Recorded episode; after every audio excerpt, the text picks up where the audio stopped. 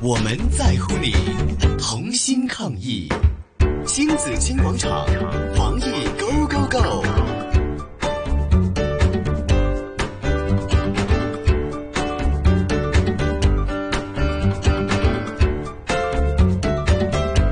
好吧，今天呢，为大家请来的是营养师方方宝清阿瑞来跟我们谈谈这个话题的哈。阿瑞你好，即大家好，系早晨阿瑞啊，嗯啊咁啊，我哋大家就好担心自己嘅呢、個呢、個抵抗能力啦係吓，抗疫力啦咁啊样。跟住自己身子弱，係啊，咁啊，尤其曼婷呢啲啊，年年青人捱夜啊，成啊咁啊。其實我哋可以通過食啲乜嘢咧嚇，飲食咧係可以可以加強我哋呢個抵抗能力嘅呢阿，Ray。嗯，咁首先啦，我哋講下我哋身體個免疫系統先啦。嗯咁其實咧，我哋本身人體咧就有一個好好嘅免疫系統喺度幫助我哋咧去對抗一啲嘅病菌啦。係咁講緊話，其實可能細菌啊、病毒呢啲外來嘅物質呢，其實進入咗我哋身體之後呢，都會俾我哋嘅免疫系統殺死㗎。咁、嗯但係就係因為我哋可能好多嘅生活習慣唔好啊，導致到我哋免疫系統差咗嘅時候呢，其實我哋就會冇咗呢個防護，就會好容易感染到一啲疾病咁樣啦。係咁就算而家可能大家啦個衞生意識都好高啦，戴晒口罩啊，咁可能或者誒、呃即係大家都會記得洗手啊。咁但係依然做晒呢啲措施嘅時候咧，都唔能夠話提供一個一百 percent 嘅保護。咁所以咧，其實提升我哋嘅免疫系統咧，都係非常之重要嘅。嗯，咁可以點樣做咧？你頭先話有啲唔好嘅生活習慣係包括嗯啲乜嘢咧？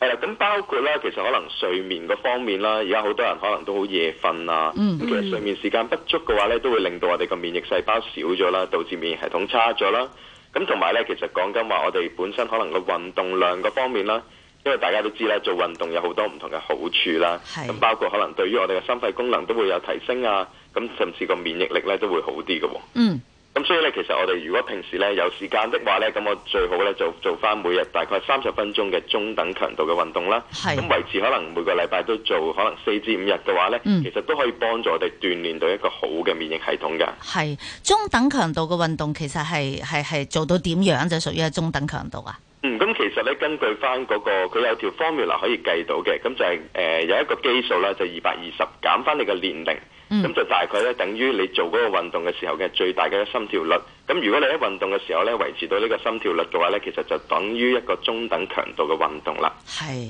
咁好啊係啦，咁所以其實簡單啲啦，我哋可能平時咧，可能食完飯或者可能誒、呃收咗工之後去跑下步啊，嗯游下水啊，或者嗯可能快行嘅話咧，其實都屬於一啲中等強度嘅運動喎、係咁但係講緊咧，我哋做呢啲以上嘅運動咧，要持續三十分鐘咧，嗯先至為一先至為一種咧有效嘅運動咁樣咯。好，咁啊，大家都知道咧，就依家誒增強抵抗力咧要快速啦。係咁啊，啲人就覺得係咪食多啲維他命 C 咧就可以增強呢個免疫力咧？我嗯見到咧喺啲超市度咧，啲橙嘅地方賣橙啊，係係橙啦，奇橙啦異果，嗯篤住係奇異果啦，佢哋擺住啲牌喺度啊，為了增強你嘅免疫力，請你多食橙，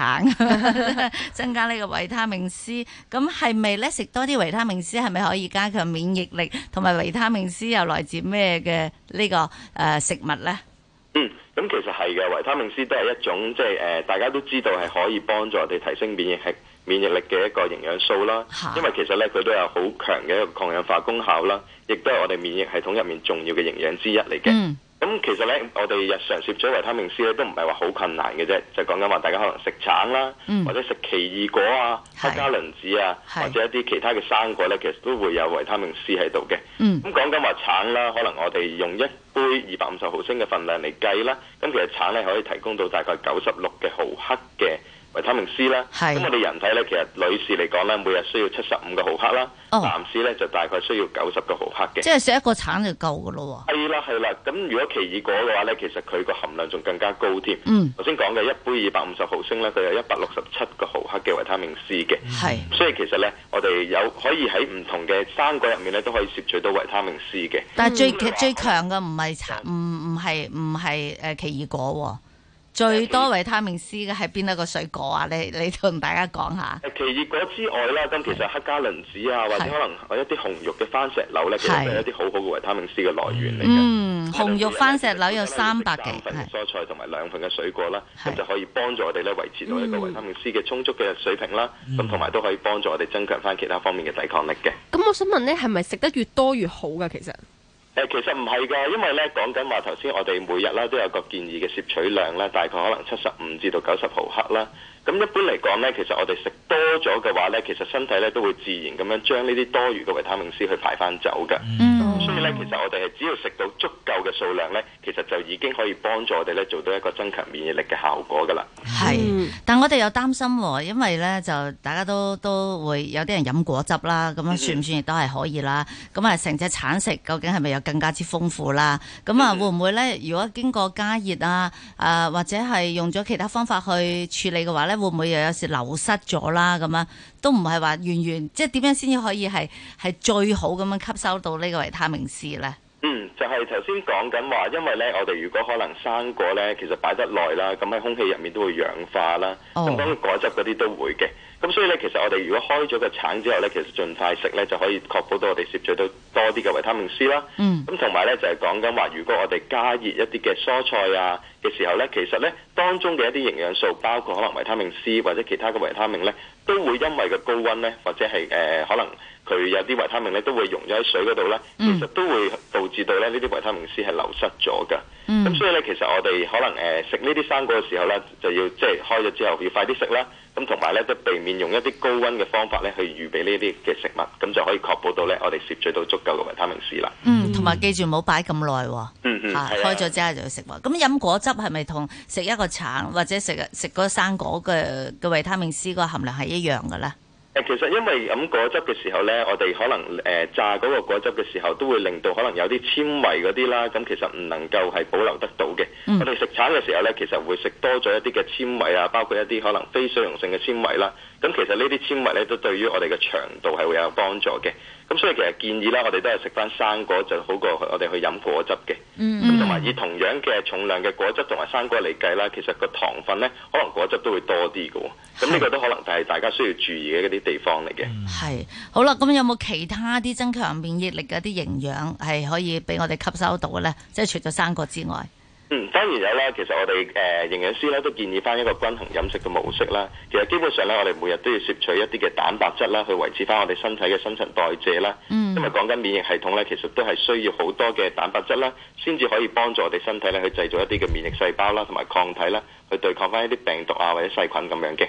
咁其他方面啦，包括可能維他命 C 之外，咁其實咧大家可能唔知道維他命 A 咧都對於嗰個身體嘅免疫力啊，或者個黏膜嘅健康都會有幫助嘅喎。嗯嗯係啊，咁因為呢啲黏膜咧，其實係阻隔我哋阻隔一啲病菌啦進入我哋身體嘅一個屏障嚟嘅。咁如果我哋呢啲黏膜係受損或者係可能唔完整嘅時候咧，其實都會導致到一啲感染嘅機會係增加咗嘅。咁、嗯所以其實咧，攝取足夠嘅維他命 A 啦，都可以幫助我哋去對抗翻一啲病菌嘅。嗯，維他命 A 啊喺邊度可以攞到啊？嗱，維他命 A 咧就可能誒、呃、紅蘿蔔啊、南瓜啊等等嘅一啲食材啦，咁其實都有好豐富維他命 A 嘅。嗯係啦，咁同埋仲有鋅啦，咁其實鋅就係會喺一啲海鮮嗰度揾到比較比較多啲啦，咁同埋一啲肉類啦，係咁都係可以幫助我哋刺激翻我哋嘅免疫系統啦，嗯令我哋個誒免疫系統可以維持翻正常嘅運作啦。咁同埋最後要介紹嘅咧就係一啲菇菌類嘅食物啦，係因為菇菌類咧其實佢除咗話有好多嘅纖維啊、維他命之外咧，咁其實當中咧都會有含有一種獨特嘅成分，嗯叫做 beta 葡聚糖。咁呢個葡聚糖咧，亦都係可以咧去激活翻我哋嘅免疫系統啦，嗯哼令我哋咧身體有足夠嘅抵抗力咧去對抗翻一啲病菌㗎。好，咁啊，另外好多人咧都好想話即係快速啲啦，亦都唔得閒成日去買咁多生果蔬菜啊， 同埋都少啲外出係咪去買餸？咁啊，想食一啲營養補充品，有冇啲係啦介紹？其實如果要增加嘅話咧，有啲咩營養補充品亦都可以幫到大家咧？嗯，因為其實提升免疫力啦，我哋都可以透過好多唔同嘅方法啦、唔同嘅方面、唔同嘅原理去配合翻啦。咁頭先講過啦，菇菌類，咁咩菇菌類先至得呢？係咪冬菇嗰啲呢？其實就唔係嘅，因為我哋都有分一啲呢，可能係誒、呃藥用級別嘅一啲嘅誒菇菌類啦，包括呢個姬松茸啦。咁姬松茸呢，其實係由 FDA 認可呢，係一種可以增強翻我哋身體免疫力嘅菇菌類嚟嘅喎。嗯咁佢當中咧就係含有好豐富頭先講嘅 beta 葡聚糖啦，可以係幫助我哋活化翻身體嘅免疫細胞啦，對抗翻病菌啦。好，咁同埋頭先講過啦，有啲人可能營養不良嘅，咁食啲咩好呢？就係講緊話螺旋藻。嗯，咁螺旋藻呢係一個超級食物啦，咁佢當中含有好豐富維他命 A、C、E 等等嘅營養素啦，係咁同埋呢都有好多蛋白質喺入面嘅喎。咁係佢都可以幫助我哋咧去提升翻我哋嘅營養嘅水平啦，嗯令到身體咧有足夠嘅營養去對抗翻啲害菌啦。係係啦，咁最後要介紹咧就可能係一啲嘅益生菌啦。咁因為係益生菌咧，大家都知係對我哋嘅身體嘅腸道好啦，嗯但可能大家未必知道咧，其實佢對於免疫系統都有幫助嘅喎。係係啊，因為佢其實係可以益誒、呃分泌一啲嘅抗菌劑咧，去對抗翻一啲嘅害菌啦，誒、保持翻我哋嘅腸道健康啦，同埋嗯都可以直接抑制到呢啲嘅害菌㗎。哇，非常之好啊！ 提供咗好多喎、可以令到我哋可以增強自己嘅免疫力嘅。咁啊，如果大家係有呢一方面嘅查詢嘅話咧，記住問翻營養師啦，或者你自己嘅醫啊生啦。好，今日好多謝營養師啊，方寶慶阿 Ray 同我哋做介紹嘅，謝謝你。